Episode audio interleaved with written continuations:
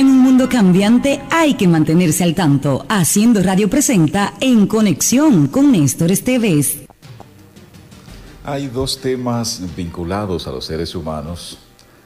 Uno de ellos vinculado al entorno de manera permanente y el otro vinculado a los seres humanos también de manera permanente.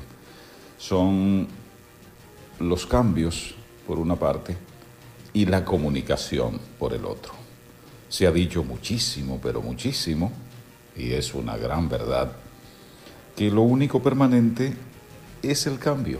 Permanentemente todo está cambiando a nuestro alrededor y nosotros también, aunque no reparemos en ello. Y por supuesto, también se ha dicho y se ha demostrado que sin comunicación definitivamente no hay ser humano. La comunicación es lo que nos soporta como seres humanos en la medida que nos comunicamos. En esa misma medida nos mantenemos humanos y en la misma medida en la que nos comunicamos entonces se hace posible que exista la sociedad. Pues precisamente la comunicación y los cambios han ocupado gran parte de mis reflexiones en estos días y he publicado al respecto y he publicado preguntando, preguntando, ¿comunicamos para cambiar? ¿Qué está pasando con la comunicación y qué está pasando con los cambios? Hay una anécdota muy, bueno, más que anécdota, digamos una expresión que parte de, más que una anécdota, de, de un momento histórico muy importante una novela titulada El gato pardo. Esa novela fue escrita cuando comenzaba la segunda parte del siglo pasado.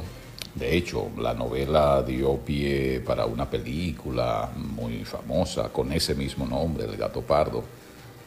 En la novela, como en la película, se recrea la situación vivida en Italia cuando llegaba eh, esa, esa etapa política importante. Es decir, se iba, se iba saliendo de, de, un momento para dar paso a la burguesía. Y eso se retrata ahí.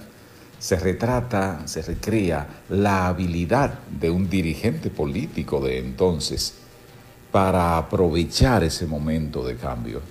¿Y cómo la quiso aprovechar aquel político? Pues cambiando y cambiando y cambiando para que todo siguiera igual. Por eso se conoce como gato pardismo, ese modo de vincularse con los cambios. En esta reflexión, y acá no hay tiempo para abordarlo, pero sí hago muchas preguntas y trato varios tópicos que nos ayuden a buscar respuesta a esa pregunta que estoy haciendo. ¿Comunicamos para cambiar? ¿Cómo estamos aprovechando este tiempo de cambios y cómo nos estamos exponiendo a procesos comunicacionales? Dele una googleada. ¿Comunicamos para cambiar?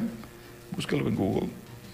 Es posible que ahí encuentre algo que le sirva y además de esa posibilidad, pues a lo mejor se le despierta el deseo de que intercambiemos algunas ideas precisamente para sacar el mejor provecho comunicando en este tiempo de cambios.